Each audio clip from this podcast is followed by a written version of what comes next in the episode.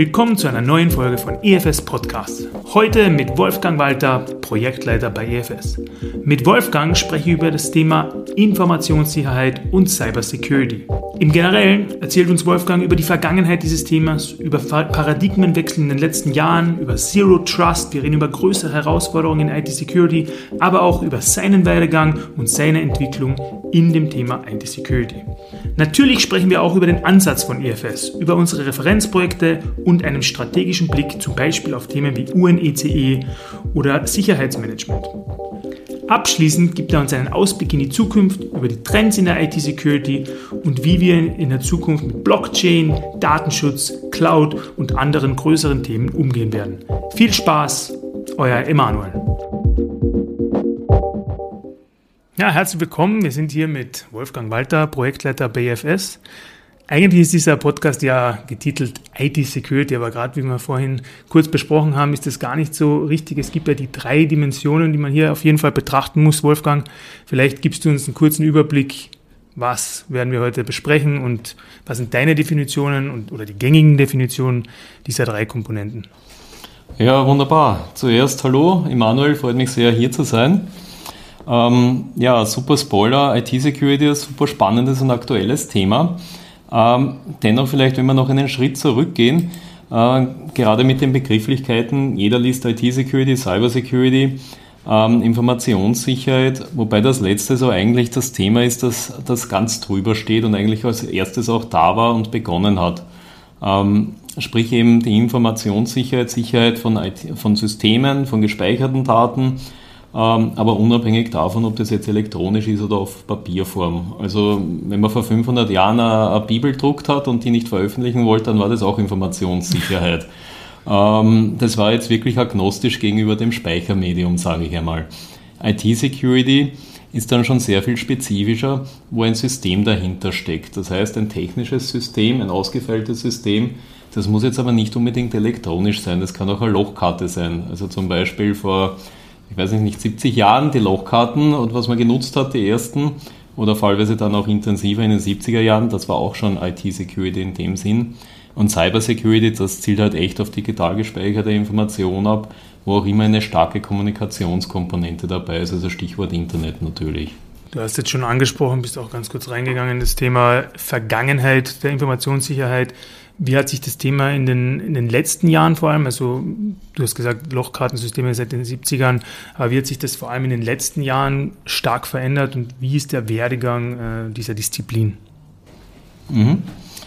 Ähm, ich glaube, das ist eine sehr interessante Frage deswegen, weil man ungefähr in Schritten von zehn Jahren ähm, sehr viele Paradigmenwechsel hier feststellen hat können und gerade jetzt ist so ein äh, richtiger Turning Point, würde ich sagen hin zur starken Digitalisierung, Autonomisierung von sehr vielen Systemen.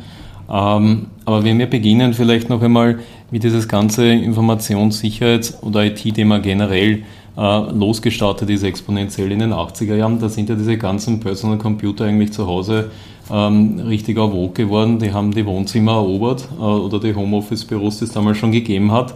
Ähm, und das ist kein Zufall, dass genau damals der erste Virus eigentlich sein Unwesen getrieben hat, dieser L-Kloner. Und man ist damals wirklich sehr stark äh, reaktiv vorgegangen. Also war die Bedrohung, da hat man zum ersten Mal erkannt, hoppala, es gibt überhaupt eine derartige Bedrohung, man muss was machen. Das heißt, als Reaktion sind die ersten Anti, Antiviren etc. Äh, Malware-Programme entstanden. In den 90er Jahren wo dann wirklich auch die entsprechende Kommunikation dahinter sich intensiviert hat mit Internet etc., ist das Ganze systematischer worden. Da hat man dann wirklich am Boom der entsprechenden Antiviren etc. Software feststellen können. Ähm, in den 2000er Jahren, da ist das Ganze wirklich intensiv auf die Kommunikation abgestellt gewesen, auf E-Mail. Da hat entsprechend die Verarbeitung auch mit den Dienstprogrammen, Office etc. überall Einzug gehalten. Ähm, da hat man dann auch wirklich den strategischen Ansatz schon ein bisschen gemerkt und in den 2010er Jahren mit äh, Stuxnet etc., wirklich institutionellen Attacken und Bedrohungen auch, ähm, hat man sich dann wirklich Gedanken gemacht, welche umfassenden Sicherheitsstrategien muss ich angehen, wo man nicht mehr sektoral oder containermäßig ein Thema betrachtet, sei es Daten, sei es Systeme, ähm, sei es Kommunikationsweg, sondern wo man sich wirklich auch in der breiten Masse auch für die entsprechenden Geschäftsprozesse eines Durchschnittsunternehmens äh, Gedanken gemacht hat, wie kann man das in eine Strategie gießen. Und genau da stehen wir jetzt, dass eigentlich diese ersten Strategien, die man die letzten 20 Jahre sehr stark implementiert hat, zum Beispiel sektoral getrennte Netzwerke etc., Netzwerke sicher machen, Netzwerke abschotten, sichere Netzwerkzonen gestalten, dass das jetzt tatsächlich auf den Kopf gestellt wird, um ein Beispiel zu nehmen. Ähm, einfach auch geschuldet dessen, dass die, die Vektoren zunehmen, also auch die Attribute jetzt, die Verschiedenartigkeit von Usern, von äh, Devices, die genutzt werden, Mobile Devices etc. Da sind diese ganzen alten Strategien einfach nicht mehr dienlich dafür ähm, ja, und werden jetzt entsprechend angepasst. Aber jetzt eben nicht mehr rein reaktiv, sondern tatsächlich auch proaktiv.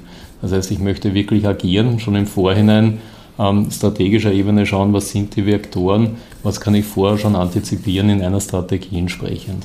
Und dieser Paradigmenwechsel, wie du es äh, schon genannt hast, da sind wir jetzt eigentlich mittendrin, also von diesem reaktiven auf den proaktiven Zug. Absolut, also das auch, ähm, also in vielen Bereichen ja und natürlich abgestimmt auf die Branche, vielleicht auch zusammenhängend mit der Größe des Unternehmens, aber nicht unbedingt. Da sind vielleicht Startups auch sehr viel weiter als ähm, Unternehmen mit einer sehr langen Historie. Es gibt sicher noch viele reaktive Elemente. Man versucht aber sehr vieles antizipativ schon mitzunehmen. Und wenn man jetzt ein wenig auch wieder auf institutionelle Seite schaut, da gibt es natürlich auch entsprechend sehr viele proaktive Strategien und was wahrscheinlich auch schon exekutiert wird, also Stichwort Attack the Attacker. Ähm, wenn ich angegriffen werde, inwieweit schlage ich fallweise zurück? Äh, beziehungsweise jetzt noch einmal sehr viel weiter ausgeholt, ähm, greife ich schon proaktiv einen möglichen Attacker an. Ne? Da sind wir jetzt dann vielleicht schon in der, in der staatlichen Sphäre, aber das sind ja durchaus auch ähm, entsprechende Konzepte, die zumindest auf, auf Konferenzen etc. diskutiert werden. Ne? Genau, und da kommt man auch ins ethische Hacken und in, in die äh, Sparte. Ist auch vielleicht interessant, weil im Endeffekt ein Verteidiger, der muss ja eigentlich immer on top of the game sein. Ein Angreifer muss ja eigentlich nur einmal richtig liegen, um durchzukommen. Ja, das ist, ist wahrscheinlich ein bisschen eine Diskrepanz beim Ganzen. Ich habe gerade vor kurzem das Buch äh, Phoenix Project gelesen. Das kennst du ja auch. Das haben wir ja alle im, im Team äh, gelesen. Ähm, dort wird ja der IT-Security-Verantwortliche so ein bisschen als der, der Boomer, ein bisschen lästig, sogar als ja, schädlich für das Unternehmen empfunden oder dargestellt. Wie siehst du das? Ist das bei dir in der Praxis auch so? Hast du das vielleicht auch schon so ein bisschen mitgekriegt, dass man als IT-Security-Verantwortlicher gern mal ja, belächelt im besten Fall, aber eher als Störung empfunden wird im Fachbereich oder in anderen Bereichen. Ich hoffe, du spielst jetzt nicht auf meine CISO-Rolle bei uns im Unternehmen an. Vielleicht im Hinterkopf. Nein. Ähm, ich sage mal ja. Also Buch auf alle Fälle zu empfehlen, wer es noch nicht kennt. Ähm, absolut richtig, was du hier angeteasert hast. Es gibt natürlich diese Rollen, ja.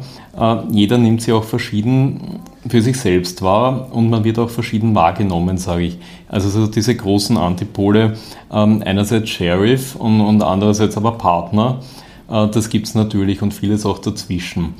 Äh, ich würde sagen, das betrifft auch ganz stark natürlich entsprechend befasste Abteilungen, Stakeholder, Akteure innerhalb der Unternehmen, wo wir auch mit Projekten entsprechend aktiv sind. Ähm, da sind wir ein wenig jetzt am klassischen Strategien für Abteilungen, wie positioniere ich mich in einem Unternehmen, was möchte ich sein, ähm, trifft aber auch natürlich ganz individuell auf Stakeholder zu, ähm, fallweise auch auf die Rolle, die sie wahrnehmen müssen. Und ich sage mal, in diesem ganzen Ökosystem von Informationssicherheit hin zu Cybersecurity gibt es ja sehr viele verschiedene Akteure. Es gibt Zertifizierungsunternehmen, die haben eine Rolle wahrzunehmen.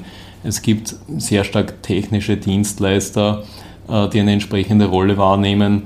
Ähm, und ich sage mal, es gibt uns als jemand, der Kompetenzen in allen diesen Feldern hat, vor allem aber aus den Geschäftsprozessen heraus, äh, die auch eine entsprechende Rolle wahrnehmen. Ne? Äh, und wir haben so, würde ich sagen, diesen Gesamtblick. Ne? Also insofern sind diese Rollen, die du hier entsprechend geteasert hast, auch durchaus gerechtfertigt, weil irgendwo muss auch einen Sheriff geben, der irgendwann einmal den, der viel zu schnell fahrt, auch anhaltet und straft. Ja? Äh, der kann dann irgendwann nicht mehr der Partner sein. Davor aber gibt es auch den Fahrlehrer und fallweise auch den, ich weiß es noch, netten Kollegen, der einen hinweist auf etwas. Das läuft alles unter Partnerschaft. Und ähm, es gibt vielleicht auch noch irgendeinen Ratschlaggeber, der von außen entsprechend Input gibt, als Consulting-Unternehmen auf den ganzen Weg dahin, fallweise auch während des Prozesses, wo man gestraft wird und dann auch entsprechend nach dem Prozess, wo man sich entsprechend verbessern möchte. Ne? Ähm, also ich sage mal, hängt sehr stark von der Funktion ab, von der Persönlichkeit und alles hat irgendwo seine, seine Richtigkeit und, und, und Berechtigung auch. Ähm, das zum einen, zum anderen natürlich die Frage, wie man sich wirklich selber positioniert. Ich glaube, man kann überall ähm, partnerschaftlich auftreten, ähm, weil im Endeffekt äh, den größten Nutzen hat man natürlich, wenn man die Leute auf seiner Seite hat. Ähm, dass das Verständnis ähm, für Informationssicherheit, IT-Security bei den Leuten, bei den Mitarbeitern entsprechend vorhanden ist, geweckt ist, dann gehen die Leute auch mit. Bei Awareness-Maßnahmen etc. ist das nicht vorhanden, werden sie nicht mitgehen, ist ganz klar. Und das Interesse ist am größten, wenn sie selber für sich auch den Mehrwert erkennen. Das heißt zum Beispiel, wie bewege ich mich selber sicher in meiner täglichen Tätigkeit, aber fallweise, wie enabled Informationssicherheit, IT-Security für mich auch selber Geschäfte. Ja? Wie macht das meine Geschäftsprozesse sicher, vielleicht auch optimaler, effizienter etc. Genau, und wir enablen, so wie du sagst, ähm, den Kunden dann wirklich sich auf die wesentlichen Teile seines Businesses und das, was auch den Wert bringt, zu konzentrieren. Es ist auch wirklich interessant, wenn ich dir so zuhöre, dieses Spektrum der IT-Security. Auf der einen Seite sind wir so der Verteidiger oder der Attacker, auf der anderen Seite der Fahrlehrer, der die Leute vielleicht manchmal auch ein bisschen an die Hand nehmen muss. Auf der wieder anderen Seite ist es ein komplettes Kulturthema, wo dann wieder mhm. in die Richtung Zusammenarbeitsmodelle und, und dergleichen kommen das, das führt mir eigentlich eh gut in meine, meine nächste Frage. Was sind deiner Meinung nach oder wo siehst du die größten Herausforderungen in der, in der Informationssicherheit und im weitesten Sinne auch in der IT und der Cybersecurity? Puh, ähm, der gibt es so viele, dass ich nicht genau weiß, was soll ich jetzt zuerst hinlangen. Ich schließe vielleicht ein wenig an das an, was wir vorher besprochen haben. Ähm, also was auch sicher ein irrsinnig spannendes Thema ist, äh, sind diese strategischen Rahmenbedingungen, die sich ändern. Also die Antworten, ähm, die man jetzt auf mögliche Bedrohungen, Bedrohungslagen auch mit dem Fokus kurz-, mittel-, langfristig, nächsten zehn Jahre vielleicht trifft, das ist natürlich auch von einer geschäftlichen Seite enorm spannend. Wie stellt sich da ein Unternehmen auf? Auch extrem viele Gestaltungsmöglichkeiten. Ähm, also Stichwort Zero Trust, wie gehe ich denn um äh, mit der ganzen neuen Arbeitswelt, mit Homeoffice, mit SIG Devices, mit Bring Your Own Device, mit den ganzen Attack-Möglichkeiten an zig Entry Points, die es vorher nicht gegeben hat, ähm, das wirklich zu koordinieren, in eine Strategie zu gießen, das ist nicht spannend, eine Riesenherausforderung für, für alle Unternehmen. Also es gibt zum Beispiel kaum Unternehmen weltweit, die das von Anfang bis Ende so eine Zero Trust Strategie technisch umgesetzt haben. Das stehen wir ganz am Anfang. Ebenso zum Beispiel Endpoint Security Strategie, wo natürlich auch entsprechende Summen dann dahinter stehen, wenn es darum geht, für Großkonzerne zum Beispiel Software zu beschaffen. Ja, da sind wir sehr stark wieder im geschäftlichen Zweig drinnen. Also gerade auch in einem, vielleicht als dritter Punkt interessant, ähm, diese, diese Vermischung von Fachbereichen und IT und wieder zurück. Ich meine, diese Trennung wird man haben. Ähm, aber gerade wenn wir jetzt auch auf unsere Stammbranche hm, schielen, Automobilbranche, Digitalisierung der Fahrzeuge, Autonomisierung der Fahrzeuge, ähm, ohne, ohne IT ist das nicht möglich, aber ohne entsprechende Informationssicherheit, IT-Security auf keinen Fall. Ne? Mhm. Also gerade auch hier diese Paradigmenwechsel, auch von, von legislativer Seite her. Ne? Und ja, das, die soften Themen hast du auch angesprochen. Ähm, man würde meinen, das sind Sachen, die ohnehin schon längst gesetzt sind, Awareness etc., Plakate. Ja, das nimmt man wahr, sieht man immer wieder mal. Ne? Ähm, aber so richtig durchdachte, abgestimmte Strategien. Ähm, auch hier stehen viele Unternehmen noch teilweise am Anfang oder sind mittendrin, ist auch ein irrsinnig spannendes Thema, ähm, weil das einfach jeden Unternehmensbereich dann betrifft. Das ist wirklich ein allumfassendes Thema. Und vielleicht zum Abschluss auch noch einmal Ausblick zu geben an andere Branche, wo wir ja auch aktiv sind und wo das Thema jetzt Informationssicherheit schon aufgrund der Geschäftstätigkeit viel stärker verankert ist, der gesamte Finanzsektor. Ich meine, da muss sich mit dem Thema ja schon sehr viel intensiver beschäftigen als andere Branchen. Ähm, diese Verquickung hin zum Beispiel Stichwort Cyber Insurance. Also ein, ein sehr junges Thema, wie sichere ich mich auch auf versicherungstechnischer Seite ab gegenüber entsprechende äh, Cyberrisiken. Ne? Mhm. Nochmal kurz zum Thema, das du gerade vorhin erwähnt hattest, das war Zero Trust und auch mit dem ganzen Paradigmenwechsel, wo wir jetzt äh, viel darüber gesprochen haben. Siehst du das vermehrt oder einen stärkeren Wechsel in die Richtung? Also vielleicht gibst du uns zuerst nochmal eine genaue Definition von Zero Trust für unsere Zuhörer, aber siehst du da in den letzten Monaten durch äh, Pandemie mehr zur Homeoffice, mehr ähm, Hybridarbeiten, mehr Flexibilität, was ist jetzt das moderne Office? Siehst du da einen, vielleicht den Paradigmenwechsel exponentiell oder stärker beschleunigt in die Richtung? Ähm, sagen wir mal sicher in dem Sinne, dass Unternehmen einfach genötigt waren, in sehr, sehr kurzer Zeit für sehr viele Nutzer entsprechende Remote-Lösungen, Informations-, Kommunikationstechnologische Lösungen zu realisieren.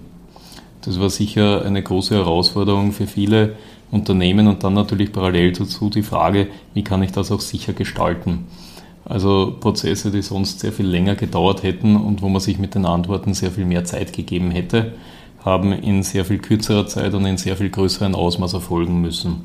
Natürlich war das ein Triggerpunkt auch für die entsprechenden ähm, IT-Security-Konzepte dahinter. Die grundsätzlichen Überlegungen aber, würde ich sagen, haben schon vorher dazu existiert. Ja. Das war vielleicht an der einen oder anderen Stelle der Auslöser.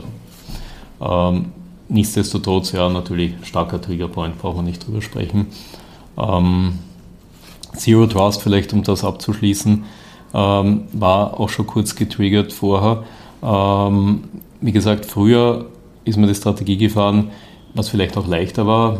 Jeder war entsprechend im Office zu einer gewissen Uhrzeit mit entsprechenden Devices. Die sind vom Unternehmen ausgegeben worden, also mache ich eine Secure Network Zone. Ja. Das war schön abgegrenzt. Ähm, dieses Modell gibt es jetzt nicht mehr. Die Leute arbeiten vom Café aus, von zu Hause aus, äh, mit zig Devices. Jeder hat zumindest einen Laptop, ein Smartphone, vielleicht auch noch ein eigenes Gerät. Ähm, also funktioniert das einfach nicht mehr mit einer sicheren Network-Zone. Also muss ich das Sicherheitskonzept woanders ansetzen. Nämlich, dass man mit ganz stark definierten Attributen, die auf den User abzielen, auf das Device zu, abzielen, ähm, auf die Ressource abzielen, wo ich zugreifen muss. Ähm, da geben sich viele, viele Dimensionen und abhängig davon, in Zusammenwirken, habe ich dann Zugriff oder nicht. Das heißt, Netzwerk ist nur noch der Transportweg. Sicher müssen aber die Anwendungen sein und entscheidend und die ganzen Attribute rundherum. Können über Zero Trust eigentlich fast einen ganzen eigenen Podcast machen. Das ist ein Riesenthema. Aber ich würde eigentlich schon fast einen Schritt weitergehen und gern kurz auch über dich sprechen als Person. Vielleicht deine Vergangenheit, dein Werdegang in, in der Informationssicherheit, IT-Security und Cyber-Security und wie du vielleicht mit, selbst mit diesem Thema gewachsen bist und was du auch äh, in den vergangenen Jahren noch selbst so miterlebt hast in diesem Thema. Mhm. Ja, gerne. Ähm, ich sage mal, der Link zu, zu Security-Themen, der war schon ähm, ja doch relativ früh gegeben. Ich habe an der Uni der Bundeswehr promoviert. Da sind Security-Themen, egal natürlich, wo man jetzt hingreift, immer immanent, kann man sich vorstellen. Ähm, und habe dort auch entsprechend Projekt gehabt, wo sehr stark um Autonomisierung gegangen ist, Automatisierung von entsprechenden technischen Anlagen, auch mit der entsprechenden Fernwirktechnik dahinter. Also sei es auch auf andere Kontinente entsprechende VPN-Zugriffe realisieren etc. Wie kann man das sicher machen? Ähm, also viele Dinge, die jetzt fallweise schon wieder aussortiert werden, sind damals entsprechend diskutiert worden, vor gar nicht so langer Zeit, äh, sprechen wir vor zehn Jahren vielleicht. Ähm, unmittelbar jetzt hier äh, bin ich natürlich schon seit mehreren Jahren allgemein mit IT-Projekten befasst und da waren sehr frühzeitig auch die entsprechenden Berührungspunkte zur Informationssicherheit, IT-Security, weil das immer mitdiskutiert wird äh, und in der einen oder anderen Form auch immer Bestandteil eines Projektes ist. Ähm, mal, noch einmal katalysiert durch meine Rolle hier als CISO äh, war das relativ naheliegend, dass man hier auch entsprechend dann vertieft hineingeht. Ne? Absolut. Genau, und wie geht's dir hier in der, in der Rolle als CISO? Also manche nehmen das wahrscheinlich ernster, manchen musst du öfters auf, den, auf, die, Finger, auf die Finger hauen, vielleicht so. Ähm, aber ja, wie, wie geht's dir so in der, in der Rolle? Da müsste ich mal eine Gegenfrage stellen. Wie wäre ich wahrgenommen, als Sheriff oder Partner? Für mich natürlich als Partner. Sehr gut. ja, genau. Aber wir haben ja jedes Jahr die Schulungen zu dem Thema. Jetzt seit kurzem auch eine Moodle-Schulung, ganz interaktiv, wo du uns das Thema auch näher bringst und wirklich äh, ja, IT-Security und, und, und, Informationssicherheit vor allem in uns äh, einimpst ja, zu diesem Thema.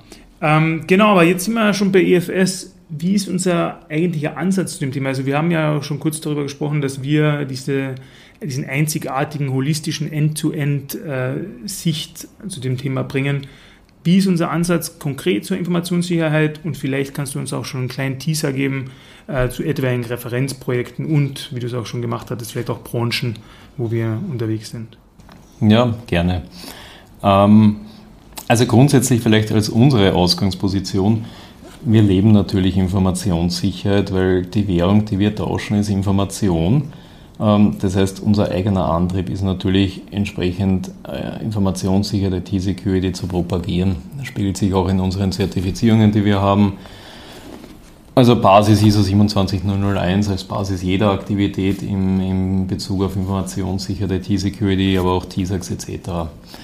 Ähm, nach außen getragen jetzt unser Verständnis, wie gesagt, wir sind unsere Rolle wirklich übergreifend ähm, auch verbindet zwischen den anderen Akteuren, ähm, als jemand, der sehr stark aus den Geschäftsprozessen kommt, der teilweise einen sehr starken Branchenbezug hat, aber durchaus auch agnostisch davon in anderen Branchen aktiv ist mit dem Thema.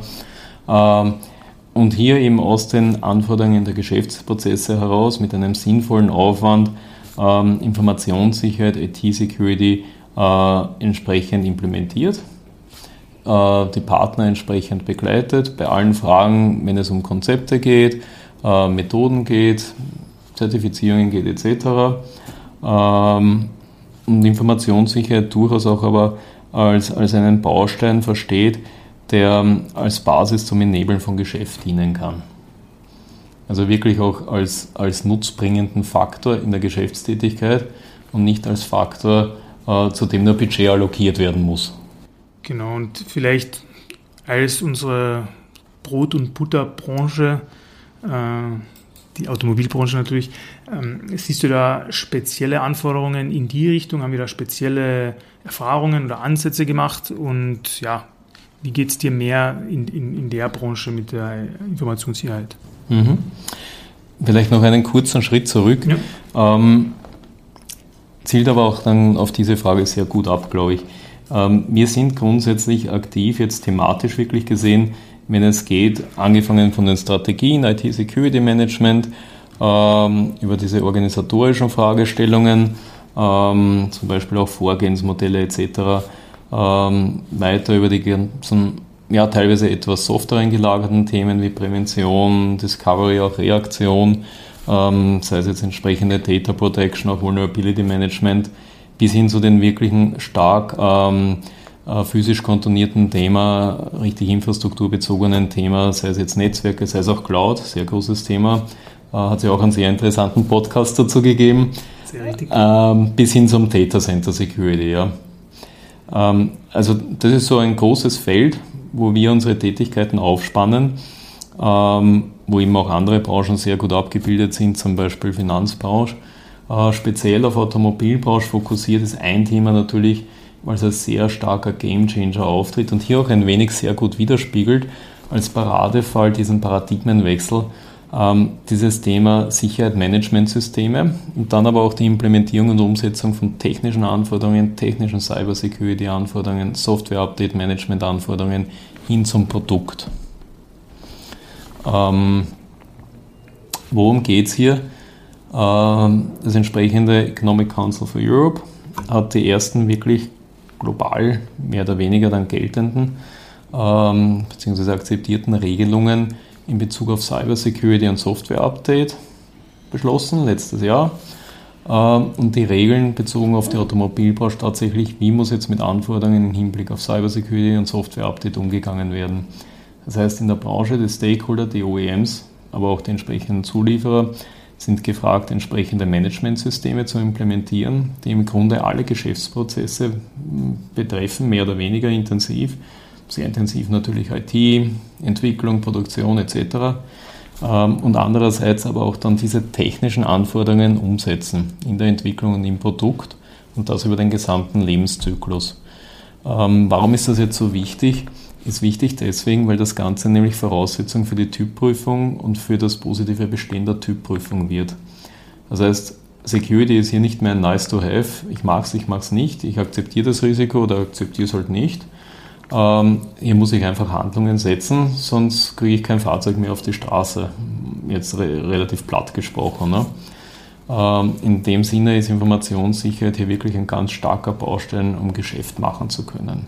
Wie wurde auf diese Regularien generell reagiert? War man da bereit oder gibt es noch relativ viel Aufholbedarf? Also ähm, ich würde sagen, das hängt sehr stark individuell auch von, von der Ausrichtung und, und von der Strategie ab. Ähm, jemand, der in den ersten Kernmärkten, die das umsetzen werden, nicht aktiv ist, äh, wird sich damit jetzt auch noch nicht beschäftigen. Ähm, jemand, der in Europa sehr stark Fahrzeuge absetzen will, muss sich damit beschäftigen, weil die EU eine relativ stringente Roadmap zeitlich gesehen erlassen hat. Äh, da muss man einfach compliant sein. Ne? Äh, das betrifft jetzt natürlich entsprechende ähm, originäre Automobilhersteller im Kontinent, die Fahrzeuge absetzen, aber auch äh, ausländische, die in Europa verkaufen wollen. Ähm, hat man darauf reagiert? Ich, ich denke schon, ähm, auch deswegen, weil ja das ein, ein, Beteiligungsprozess war, wie denn diese Regularien entstanden sind. Da hat entsprechende Interessensgruppen gegeben, die mitgeschrieben haben, die involviert waren. Das ist ein jahrelanger Prozess. Äh, am Ende ist aber trotzdem immer jeder überrascht, dass das denn da ist und dass nur mehr sehr wenig Zeit ist. Ne? Und man muss sich halt auch vergegenwärtigen, die Milestones sind halt Mitte nächstes Jahr, gelten diese Regelungen für alle neuen Fahrzeugtypen und Mitte 2024 für alle neu produzierten Fahrzeugtypen. Und um derartige Managementsysteme wirklich ähm, auf die Straße zu bringen, zertifizieren zu lassen und vollkommen zu operationalisieren, ähm, muss man erfahrungsgemäß auch schon, und das auch aus Selbsteinschätzung, was wir sehen von den OEMs, ein bis eineinhalb Jahre rechnen. Das heißt, wir haben jetzt eigentlich noch ja, positiv gerechnet 13 Monate für den, für den ersten Milestone. Ne? Das ist sportlich. Ist vielleicht sportlich für den einen oder anderen. Aber hier sind wir auch entsprechend mit Methoden und Erfahrungskompetenz unterwegs. Absolut also wenn man jetzt so zuhört, dann bekommt man ja ein bisschen so das Bild, dass wir hauptsächlich auch den, bei den größeren OEMs und vielleicht auch Konzernen unterwegs sind. Du hast aber ganz am Anfang auch gesagt, Informationssicherheit ist natürlich nicht nur relevant für den Behemoth, für die Großen, sondern auch für die kleinen KMUs, Startups etc. Haben wir hier auch schon Erfahrungen gemacht? Bist du hier auch involviert und wie sieht es in dem Sektor aus? Ähm, ja, also ist ein Thema für jedes Unternehmen, ganz klar. Ähm, also zum Beispiel auch, wenn wir jetzt nochmal zurückschauen auf diese UNEC-Regularien, das betrifft in der einen oder anderen Form jeden Zulieferer auch, mhm. jetzt unabhängig von der Größe, um nur, um nur ein Beispiel zu nennen. Ähm, es macht natürlich manche Dinge schwieriger, sage ich einmal, vor allem wenn es dann in die technischen Lösungen geht. Ähm, kleine Unternehmen haben aber mit Sicherheit eine größere Flexibilität, um vielleicht manches sehr viel schneller auf die Straße zu bringen oder umzusetzen, wo sich große Unternehmen halt dann schwieriger tun. Absolut. Wolfgang, ich muss dir echt sagen, also wir haben leider gar nicht mehr so viel Zeit. meine Liste ist noch voll mit Themen, die wir auf jeden Fall noch ansprechen könnten. Auf jeden Fall, wie du es auch schon angesprochen hattest, wir hatten ja schon den Podcast zu Cloud. Ich möchte dich nochmal mit Felix zurückhaben, wenn wir über Cloud Security äh, und äh, generelle Sicherung der, der Cloud und der Wolke. Ähm, ja, auf jeden Fall, das müssen wir mal besprechen. Aber jetzt vielleicht so als Ab abschließenden Gedanken und vielleicht auch als Teaser für die Zukunft ähm, oder für die zukünftigen Podcasts, was sind denn so die Trends in der IT-Security? Wir haben diesen Paradigmenwechsel besprochen, aber wie schaut vielleicht IT und Cybersecurity und Sicherheitsmanagement ähm, 2030 aus? Oder wie sind die Zukunftsaussichten in diesem durchaus wichtigen Sektor? Ähm, ja, also ich, ich glaube, vieles wird da noch hängen jetzt. Ähm, wie gehen diese Strategien auf? Ne? Also im 2030 sind die schon wieder alt und werden wahrscheinlich abgelöst werden müssen. Ähm, ein Thema, weil es als, als, Schlagwort natürlich immer noch präsent ist, ist das Thema Blockchain. Ne? Ähm, wie kann man das sinnvoll mit entsprechender Informationssicherheit, IT-Security ähm, verheiraten? Ähm, ich würde sagen, die Digitalisierung von, von mm, allen Objekten, die irgendwie digitalisierbar sind, ähm, ich meine, der große Punkt, der hier immer sehr stark im Vordergrund steht, ist, ist Datenschutz. Haben wir heute nicht wirklich intensiv behandelt, weil das auch ein bisschen zwei verschiedene Themen sind. Ähm, Informationssicherheit und Datenschutz, weil Datenschutz natürlich sehr stark von der legistischen Seite definiert wird. Wenn ich nichts definiere, ja, gehe ich anders um mit Datenschutz, als wenn es ein enges Regelwerk geht. Ne? Ähm, also dieses Thema Datenschutz von der rechtlichen Seite her wird sicher ein großes Thema sein. Dann bemerken wir jetzt auch im Zuge des Lockdowns und von äh, entsprechenden Lösungsmöglichkeiten für die aktuelle Corona-Situation, Bezug auf Freiheiten etc. Ähm, ja, und die großen Trends. Ich meine, ich denke, diese, dieses Versehen mehr oder weniger von IP-Adressen, aller Objekte mit IP-Adressen, wie es nur geht, stellt natürlich die, alle Strategien irgendwie vor große Herausforderungen. Ne? Weil man die Anzahl der Geräte, die man irgendwo in einem Netzwerk oder im Betrachtungsfokus hat, die, die wächst exponentiell, denke ich. Ja. ja, ich merke es auch selbst in meinen Projekten Datenschutz allgegenwärtig. Es, ist, es vergeht kein Tag, wo man nicht über DSGVO, Regularien oder weitere ähm, Einschränkungen sprechen auf jeden Fall sehr interessant und spannend und wird hier nicht das letzte Mal sein, dass wir uns äh, sehen. Vor allem für den Blockchain-Podcast. Das interessiert, das interessiert mich auch. genau. Ähm, Wolfgang, abschließend, wie kann man dich erreichen? Vielleicht auch noch ein paar kurze Worte zu unserer neuen Landingpage. ITSec ist ja jetzt auch auf unserer ähm, Website zu finden. Und ja, wie findet man dich? Wie kann man dich erreichen? Und wie kann man mehr von dir hören? Ja, ähm, genau. Also die Landingpage ist sicher für alle Interessierte mal die erste Anlaufstelle.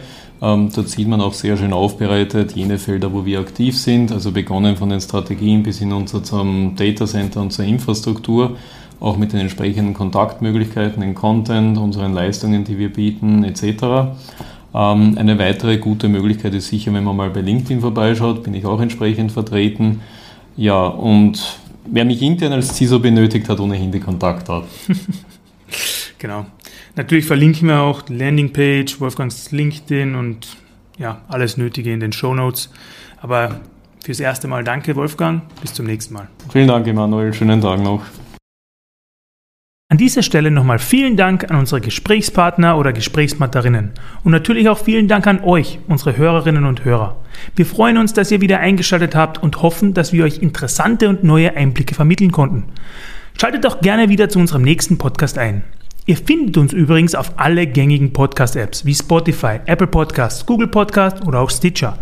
Gerne könnt ihr auch mehr Informationen zu den vorgestellten Themen auf unserer Website www.efs.consulting, auf LinkedIn oder auch direkt in einem Fachgespräch erhalten. Kontaktiert uns dafür bitte einfach unter podcast.efs.at. Bis zum nächsten Mal bei EFS Podcasts. Euer Emanuel.